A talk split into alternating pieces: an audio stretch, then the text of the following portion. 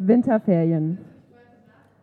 Als die Schwester am Empfang uns die neuen Regeln erklärt, will ich meinen Koffer nehmen und wieder abreisen.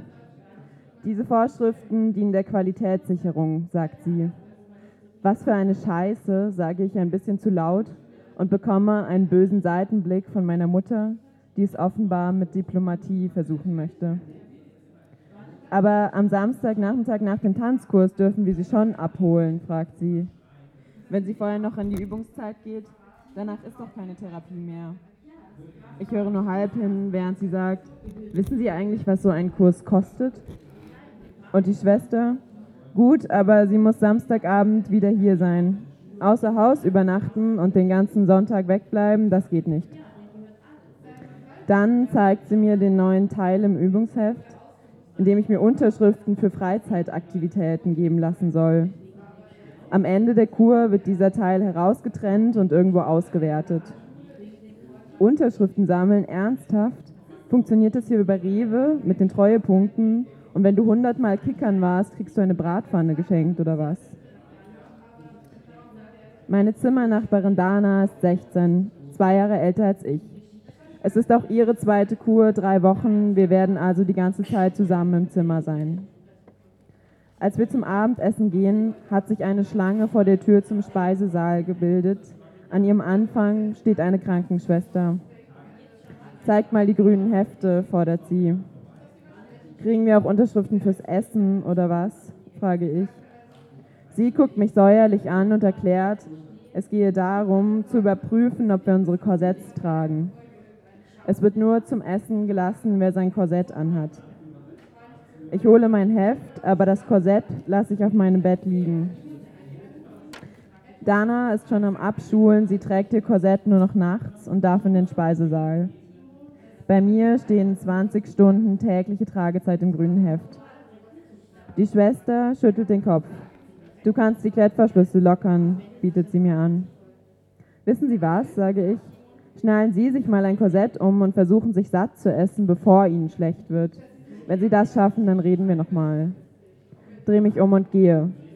Mein Bauch fühlt sich an, als wäre da genug Wut drin, um mein Abendessen zu ersetzen. Als Dana vom Essen wiederkommt, zieht sie Brotscheiben und abgepackten Honig aus der Bauchtasche ihrer Trainingsjacke. Überleg dir was, sagt sie, spätestens bei Suppe wird's schwierig. Auf Schwimmen hat Dana nicht so viel Lust, aber als ich ihr von dem gut aussehenden Zivi erzähle, der im Schwimmbad Aufsicht hat, kommt sie doch mit. Seine einzige Aufgabe besteht darin, auf einer Bank zu sitzen und uns seine Unterschrift in die Übungshefte zu geben. Aus der gekritzelten Signatur kann man seinen Namen leider nicht entziffern. Wir schwimmen zwei Bahnen und hängen uns an den Beckenrand, der weiter von ihm entfernt ist schauen angestrengt in eine andere Richtung und paddeln mit den Beinen. Danas Blick gibt mir zu verstehen, dass ich nicht zu viel versprochen habe. Und was findest du an dem jetzt so gut? fragt sie. Er hat schöne Augen, sage ich. Woher willst du das wissen? Seine Haare hängen halb drüber und er schaut die ganze Zeit nur in sein Buch. Der würde es doch nicht mal merken, wenn jemand vor seiner Nase ertrinkt. Eben, er liest, sage ich. Ich wüsste so gern was. Ich frag ihn. Nein. Doch klar, warum nicht? Vom Beckenrand spähe ich hinüber, jederzeit bereit, unbeteiligt abzutauchen. Entschuldigung, höre ich Dana sagen. Was lesen Sie da? Ich winde mich im Wasser. Sie kann ihn doch nicht siezen. Nur ein kleines Mädchen würde ihn siezen. Der Zivi sagt kein Wort, hebt nur sein Buch hoch, sodass sie einen Blick auf den Buchrücken werfen kann. Und? frage ich später. Ich konnte es ohne meine Brille nicht lesen, sagt sie. Wir haben Gruppentherapie in Halle 2, der berüchtigten Balkenhalle, und dann noch Vertretung durch Frau O. Das ist die Therapeutin, die mir während der freien Übungszeit immer weismachen will, dass ich alles falsch mache. Du musst die Rippchen raffen, ist ihr Lieblingssatz. Die Balkenhalle heißt so, weil da noch altertümliche Geräte aus der Anfangszeit der Schrottherapie rumstehen. Zwei parallele Balken auf Hüfthöhe und einer über Kopfhöhe, von dem Schlaufen aus Seil hängen wie an einem Galgen. Die Aufwärmgymnastik macht heute auch Frau O vor. in ihrem schlabberigen, nicht mehr ganz weißen T-Shirt. Dazu scheppert We Like to Party von den Venga Boys aus dem Lautsprecher. Und Frau O macht ein Gesicht, als habe sie in ihrem Leben noch keine einzige gute Party erlebt. Als das endlich vorbei ist, geht Frau O direkt in unsere Halle und bleibt dort. Von unserer eigentlichen Gruppentherapeutin keine Spur. Nach dem Aufwärmen kommt das Bürsten, noch so ein Ritual, das aus früheren Zeiten übrig geblieben sein muss. Mit einer Massagebürste schrubben wir uns selbst Arme und Bauch, dann gegenseitig den Rücken. Danach ist meine Haut knallrot, als würde sie sich für die Knochen darunter schämen. Bei jeder anderen Therapeutin würde ich hoffen, dass sie die Balken ignoriert, aber bei Frau O ist völlig klar, was kommt. Wir machen diese Übung, bei der man sich mit dem Becken auf den Balken legt und nach schräg vorne kopfüber herunterhängen lassen muss, damit der Kopf die Wirbelsäule lang zieht. Mir ist zu viel Blut in den Kopf gelaufen, es rauscht in meinen Ohren und dazwischen höre ich ganz schwach Frau O's Stimme, Rippchen raffen Kind. Ich habe Kopfschmerzen bis zum Abend.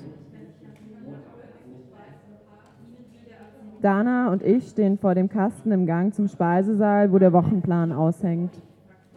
Sie verzieht das Gesicht. Heute gibt es wieder diesen indischen Hähnchensalat mit Dosenananas, sagt sie. Davon musste ich letztes Mal fast kotzen.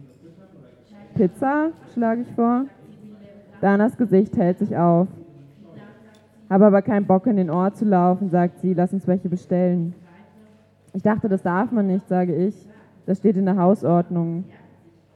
Dana verdreht die Augen, um mir klarzumachen, dass ich etwas Entscheidendes nicht mitbekommen habe. Wir gehen auf unser Zimmer, um Jacke, Schal und Mütze zu holen.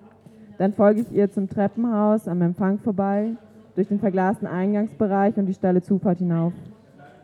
An der Bank oben am Hügel, mit Blick auf den Klinikeingang, machen wir Halt.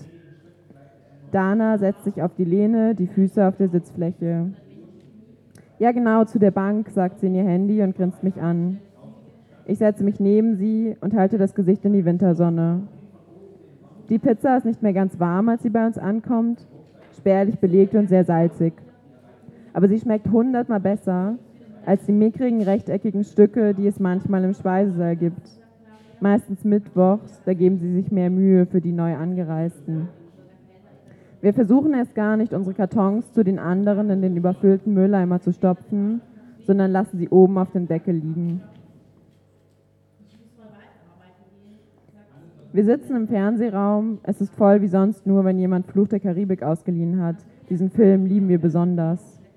Kollektives Seufzen bei der Szene, in der Johnny Depp Kira Knightleys Corsage aufreißt, damit sie wieder Luft bekommt. Laute Anfeuerungsrufe, wenn sie einen Pirat anschreit, Schmerzen, versuch mal ein Korsett zu tragen. Um das einzige Sofa hat ein harter Kampf stattgefunden. Alle anderen sitzen auf Stühlen, die zum geraden Sitzen zwingen, weil es unmöglich ist, bequem auf ihnen herumzulungern. Germany's Next Topmodel läuft. Es ist eine Kandidatin dabei, von der es heißt, dass sie Skoliose habe und sie ist kurz vor dem Finale. Sie ist bei einem Casting für irgendeine Werbekampagne, der Kunde sitzt an einem Tisch und sie läuft davor auf und ab, da bemerkt jemand, dass ihr Rücken asymmetrisch sei, dass sie das zwar in der Bewegung ganz gut ausgleichen könne, aber sehen könne man es doch. Mit einem Schlag sind alle auf ihrer Seite. Ich glaube nicht, dass jemals in einer Mädchengruppe dieser Größe solcher Konsens bestanden hat, welche Kandidatin gewinnen soll. Aber sie bekommt den Job nicht und es wird eng. Ein paar Mädchen gehen ins Bett, die meisten bleiben bis zur Entscheidung. Die ist nach 22 Uhr, der Zeit, zu der wir auf den Zimmern sein müssen. Natürlich fliegt die Tür irgendwann auf und eine Schwester steht da. Die Hefte her, was sonst. Wir kriegen alle einen roten Punkt als Verwarnung, aber immerhin lässt die Schwester den Fernseher laufen, während sie die Punkte verteilt. Und weil wir so viele sind, dauert es lange genug, um noch sehen zu können, wie unsere Kandidatin ihr Foto bekommt. Im Zimmer legen Dana und ich uns auf unsere Betten und schauen an die Decke. Sie erzählt etwas von den Faschingspartys bei ihrem Dorf, wie sie völlig betrunken mit einem Typ rumgemacht hat. Ich überlege, ihr zu erzählen, dass ich noch nie betrunken war, was ich in meinem Alter okay finde, und noch nie richtig einen Jungen geküsst habe, was ich weniger okay finde. Ich habe Angst, dass sie mich auslacht, aber vielleicht werde ich sie nach der Kur nie wiedersehen, also es ist egal. Sie lacht nicht. Nicht mal beim Flaschendrehen, fragt sie. Nein, da haben es irgendwie immer die anderen abbekommen. Und hast du schon Mädchen geküsst, fragt sie. Naja, eigentlich meine ganze Clique, aber nur so kurze Schmatze auf den Mund auf der letzten Klassenfahrt. Aber nicht zum Üben oder so. Mach dir keinen Kopf, sagt Dana. Es muss nur einmal passieren und danach ist es wie ein gebrochener Bann, dann passiert es ständig, wirst sehen. Ein endloser Sonntag. Wenn wir ihn wenigstens durch Ausschlafen verkürzen könnten, aber das Frühstück ist sonntags nicht wesentlich später als unter der Woche und eine Müslipause gibt es nicht. Im Zimmer halten wir es nicht mehr aus. Im Fernsehraum haben wir schon so viele Gerichtsshows und sonstigen Junk-TV geschaut, dass uns ganz dumm fühlen. Also ziehen wir weiter in den Freizeitraum, ein fensterloses Zimmer im Souterrain der Klinik, im hinteren Flügel. Es gibt eine Sitzsäcke, die einen Himmel aus Bettlaken äh, überspannt hat, ein kaputtes Klavier, ein paar ranzige Schränke mit Spielen, hässlich bemalte Wände und zwei Tischkicker. An denen müssten früher oder später die wenigen Jungs, die es in der Klinik gibt, vorbeikommen. Beim Kickern lernen Dana und ich Rico und Leona kennen. Wir spielen in Zweierteams gegeneinander. Es ist mir eigentlich egal, ob mein Team gewinnt, aber ich mag das Geräusch, wenn ich zufällig den Ball mit richtig viel Schwung erwische und er gegen die Bande kracht. Bei der dritten Runde werden wir von einem Zivi unterbrochen, der uns Unterschriften geben und unsere Korsetts kontrollieren will. Wir lassen beides geschehen, aber danach haben wir keine Lust mehr. Wir ziehen uns zu Rike und Leona aufs Zimmer. Wir werfen alle unsere Süßigkeitenvorräte zusammen, die unsere Mütter uns eingepackt oder Freundinnen uns geschickt haben. Leona übt an Dana, Lidstriche zu ziehen und Rike überredet mich, dass sie mir die Augenbrauen zupfen darf. Nach fünf Minuten ist meine Gesichtshaut oberhalb der Augen rot und geschwollen und Rike verkündet entnervt, dass meine Augenbrauen nicht nach dem normalen Prinzip funktionieren. Sie haben keinen höchsten Punkt.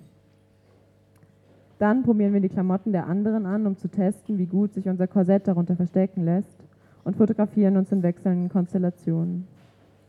Wir erfinden Wortspiele wie Nimm's mir nicht krumm, aber bei dir ist was schiefgelaufen und sagen den beliebten Vierzeiler auf, der in jedem Klinikzimmer irgendwo hingeschmiert ist, an die Pinnwand oder innen an die Schranktür. Vier Wochen Schrot und das Kind ist tot. Das ist zwar schade, aber Hauptsache gerade. Dankeschön.